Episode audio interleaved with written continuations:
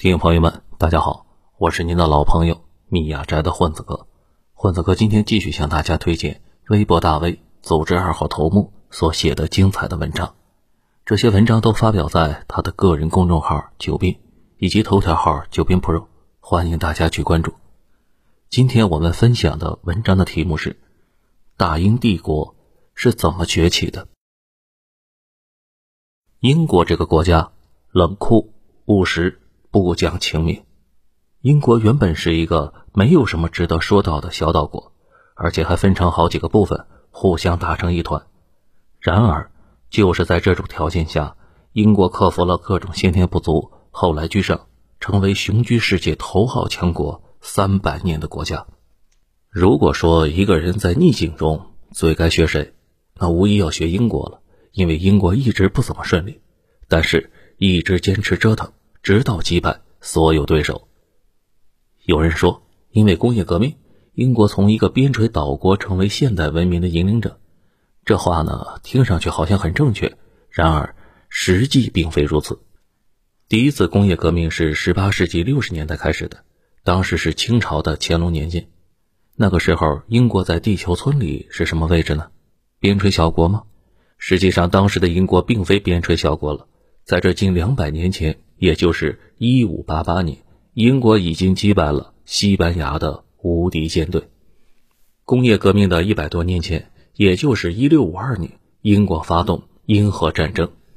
英国凭借着英荷战争打败了当时的世界头号强国，有着“海上马车夫”之称的荷兰。工业革命的数年前，也就是一七六三年，七年战争已经结束，以英国为首的阵营打败了以法国为首的阵营。北美大半的土地都归了英国，英国此时已经是欧洲头号强权了，全球并不殖民地，这哪是边陲小国能做到的事情呢？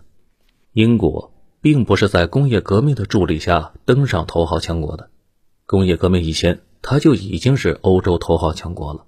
也就是说，当时的头号强国英国国内爆发了工业革命，一举甩开了全世界，领先一百年，同时也强化了这种霸权地位。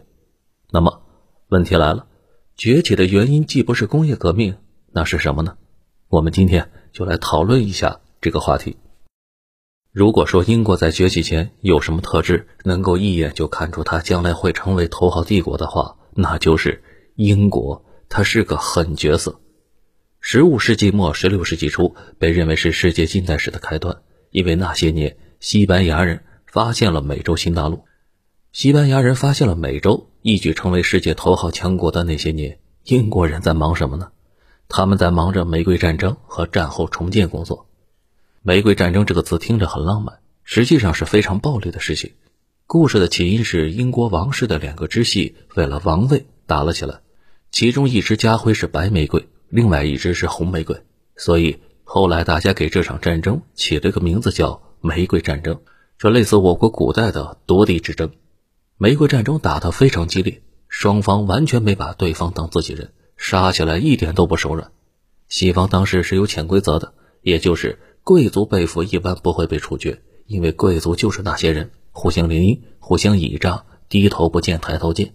等仗打完了，还要继续过日子嘛。所以贵族被逮到后，一般会被用钱赎回去。但是英国人比较狠，逮到就地处死，双方下手太狠了。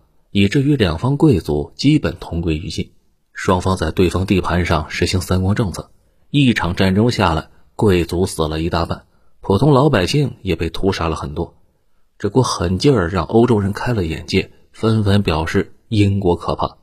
玫瑰战争断断续续打了三十年，参战双方互有胜负，但总体是一件两败俱伤的事情。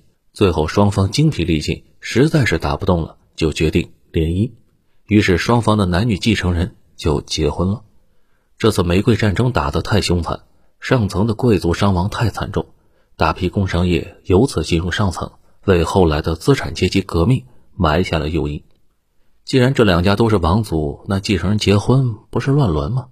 这在当时的欧洲人看来，从来不是问题的。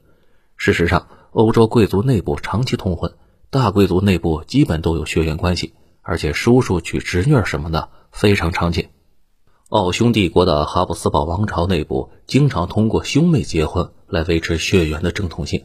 当然了，他们也遭到了乱伦的反噬。哈布斯堡家族很多人得了佝偻病，站都站不直。英国王室的两个支系结婚以后，开创的就是所谓的都铎王朝。我们经常说的那个为英国崛起奠基的伊丽莎白一世，全名就叫做伊丽莎白都铎。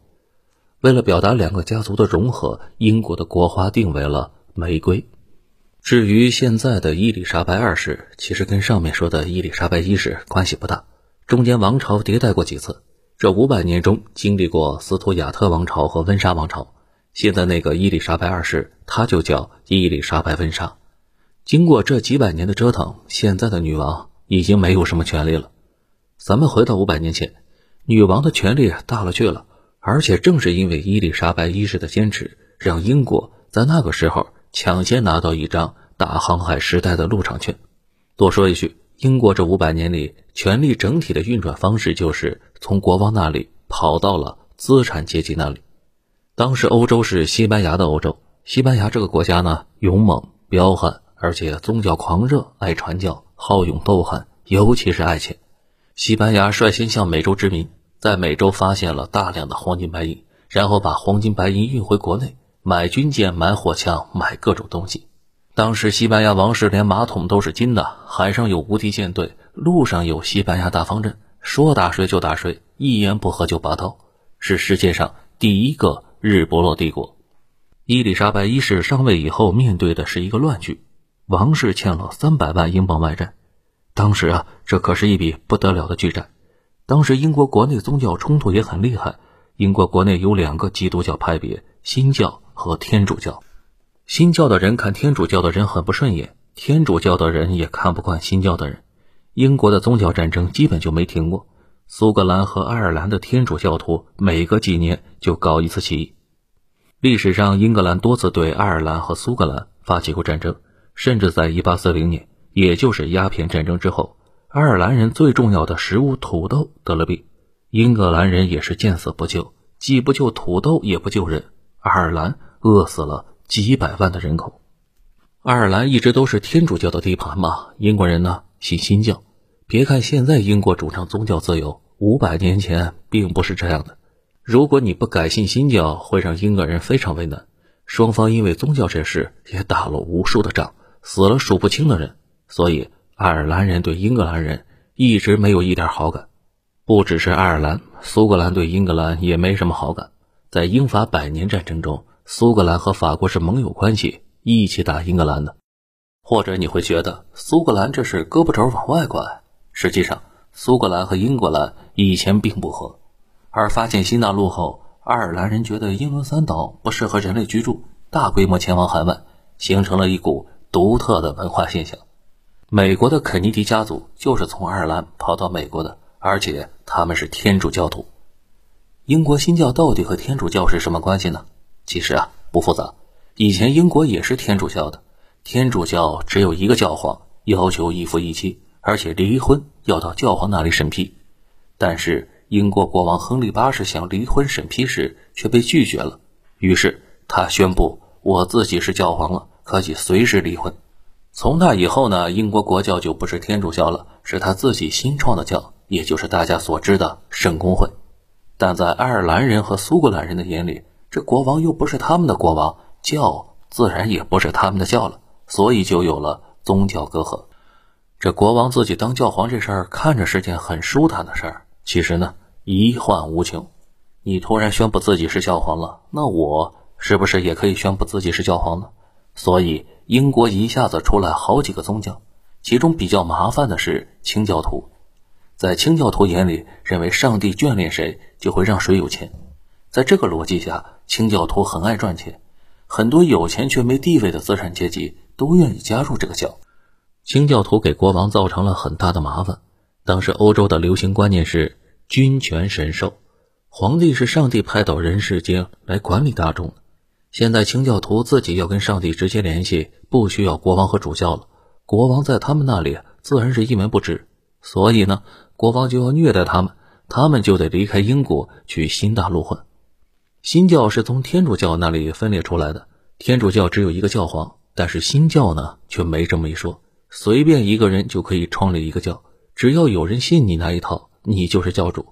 伊丽莎白一世上台前，天主教与新教的冲突愈演愈烈，她一上台就面对这么多的麻烦，这位顽固而意志坚定的女人却一点也没有退缩。不断着手解决这些麻烦，而且还把手伸过英吉利海峡去给西班牙人找麻烦。英国人和西班牙之间的矛盾其实非常简单：一是宗教，二是钱。欧洲在早年间就有过无数的宗教战争，宗教之间的矛盾没法调和。伊丽莎白死后没多久就打过一场混战，持续了三十年，几乎波及整个欧洲。战争的结果是德意志地区死了百分之四十以上的人口。无数的家庭被屠灭，日耳曼地区的年轻人基本死绝了，包括西班牙、法国在内的好几个国家差点打破产，最后呢打不动了，签了一个威斯特法利亚合约，决定不打了。回到伊丽莎白一世那个年代，西班牙那可是坚定的天主教国家，他见不得异教徒，看见异教徒就想让他皈依。其次，他们之间的一个很大的问题就是钱。西班牙人发现美洲后呢，他不希望其他国家过来分一杯羹。但英国人看见西班牙人在美洲发了财，便蠢蠢欲动了。很快的，两个英国商人去非洲买了黑奴，去美洲贩卖，果然是赚得盆满钵满。这两个人呢是霍金斯和德雷克，这两个人在英国是广为人知。德雷克现在在英国还有雕像呢。伊丽莎白一世听说这件事之后啊，非常生气，强烈要求入股。从那以后呢。便出现了两件不得不说的具有创造性的事情：一是皇室入股海外贸易，二是大西洋三角贸易。这三角贸易呢，是在各个阶段买卖的东西啊不大一样。大概流程就是，商队从英国出发，带着英国特产，比如酒什么的，去非洲换黑奴，然后带着黑奴呢去美洲换金银、糖、烟草带回来，这利润啊非常高。英国人这种行为让西班牙人非常不爽。因为在西班牙人的眼里，美洲的钱只能是西班牙来赚，西班牙不给你啊，你不能抢的。所以，西班牙方面的反应是，如果逮到走私船，全部击沉。英国方面呢，也不示弱，授权武装商船可以在大洋上随意打劫西班牙运送金银的船只。这下，有着长期婚姻关系的英国和西班牙的关系就越来越差了。除此之外，当时还是西班牙地盘的荷兰。也造反了。当初西班牙要殖民他们，他们是没有意见的。西班牙说：“要不纳点税？”荷兰人断然拒绝了。主权你可以拿走，但是要钱啊，没有。西班牙说：“不给钱，我殖民你干嘛呀？”所以就打起来了。当时英国穷得很，但是仍然坚持向荷兰提供钱和军队。西班牙是知道的，所以他也暗地里支持爱尔兰人闹事。爱尔兰人也多是天主教徒嘛。就这样，英格兰和爱尔兰双方来回摩擦了十几年。到了1587年，英格兰国内的天主教徒叛乱被镇压了，天主教徒苏格兰女王玛丽也被伊丽莎白一世处决了。西班牙人忍无可忍，决定亲自去解放爱尔兰，顺便修理一下英格兰。我们熟知的西班牙无敌舰队是一八五五年出发的，这个年份呢，大家可能没有感觉，但是我们应该知道一本书叫。万历十五年，明朝万历十五年就是一五八七年，就是无敌舰队出发前的那一年。那年海瑞死了。这无敌舰队呢，不是我们通常理解的那样，战舰摆成一排互相轰，那是后来的事情。那时西班牙大炮的炮身很重的，打一炮经常打不准对面的战船，巨大的后坐力往往让大炮大幅度的后退，经常把木质船体给撞坏了。所以大炮在当时呢还是配角。当时的战术是本方的战舰和对方接舷，双方先是互相用火铳对射，射完了跳到对方船上搏杀。大家看过电影《加勒比海盗》吧？那里面就有类似的情节。当时西班牙的目标呢是要去爱尔兰登陆的，浩浩荡荡的舰队就出发了。路上被英国远程大炮打了几下，整体影响不大。不过随后碰上了飓风。然后整个舰队就灰飞烟灭了。不过这次战役并没有改变英国和西班牙双方的实力对比。英国作为一个乱成一团的穷国，一举干掉了西班牙舰队，并没有让其成为海上巨兽。西班牙第二年就恢复了无敌舰队的编制，又开始在大洋上威武起来了。而且在1597年，也就是十年后，西班牙准备再组织一次无敌舰队远征。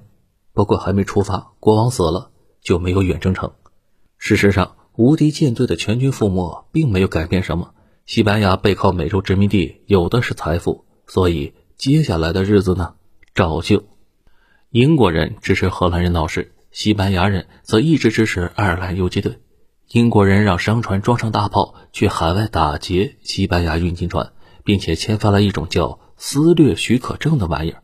西班牙人又不是不会签发，他也授权商船看到英国船可以自行决定是否开火。双方各自努力，相互伤害。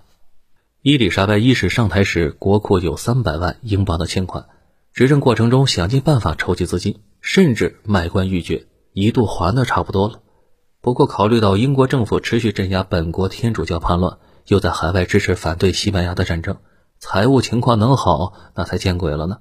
等伊丽莎白一世一六零三年病死的时候，王室又欠了三百万英镑巨款。三百万英镑是个什么概念呢？当时英国在海外的所有武装劫掠船，一年才能给政府赚二十万英镑，可见这三百万英镑也是一笔巨款。说到这里呢，就得解释一下欧洲跟我国古代最不一样的地方了。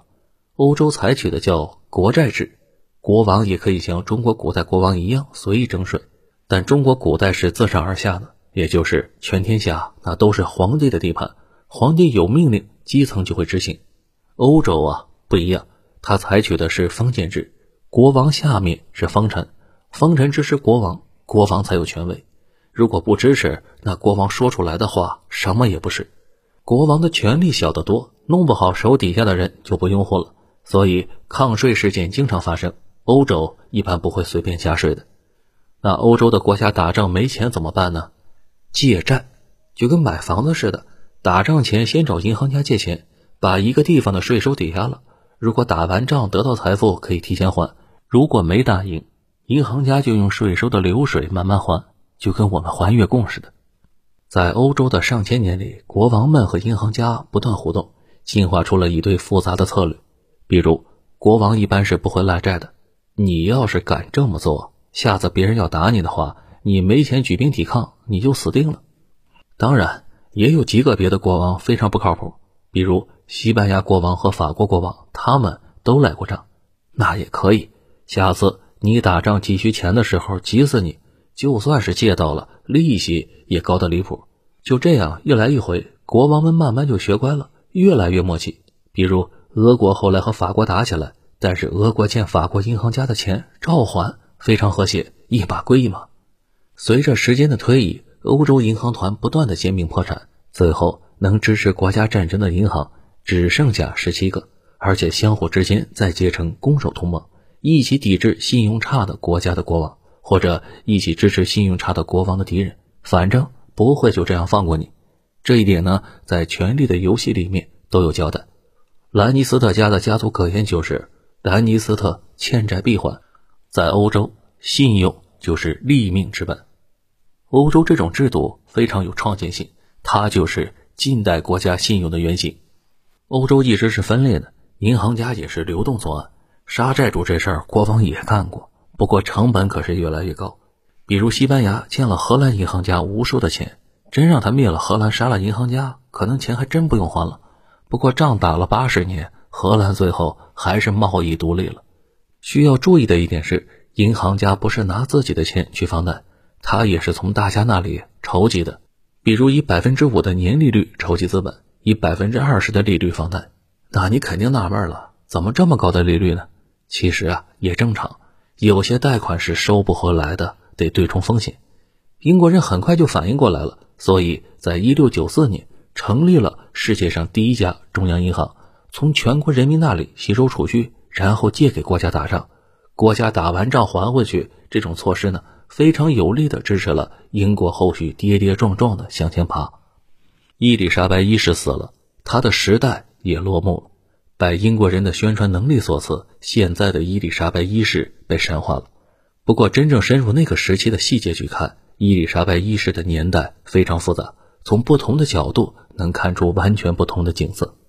在伊丽莎白一世统治期间，英国经历了很多考验，和西班牙旷日持久的战争，爱尔兰接二连三的出问题，埃塞克斯伯爵叛乱，农业欠收，而且为了筹款用尽各种办法。不过，从那个时候起，英国人坚定了成为强国的决心。以后的两百年中，英国人从来不怕挑战，不怕麻烦。从来都是一边解决国内解决不完的问题，一边把手伸向全世界折腾，直到成为世界性强国。正如伊丽莎白一世时期的莎士比亚在他的名作《约翰王》里所说的：“就算全世界都是我们的敌人，向我们三面进攻，我们也要彻底击溃他们。”这段话可以理解成那个时代英国人的宣言。好了，文章到这里就结束了。感谢大佬九编的这篇文章，我是您的老朋友密雅斋的欢子哥。如果您喜欢这个节目，请订阅并分享给您的朋友们。如果您能给这个专辑《九编里的故事》一个五星好评的话，那将是对作者和主播最大的鼓励和支持了。这里是九编独家授权的文章音频发布方密雅斋的混子哥，在这里提示一下，九编大佬的新书《复杂世界的明白人》马上就要上市了。也是欢迎大家去订购支持一下。好了，我是您的老朋友密雅斋的混子哥，我们下期节目再会。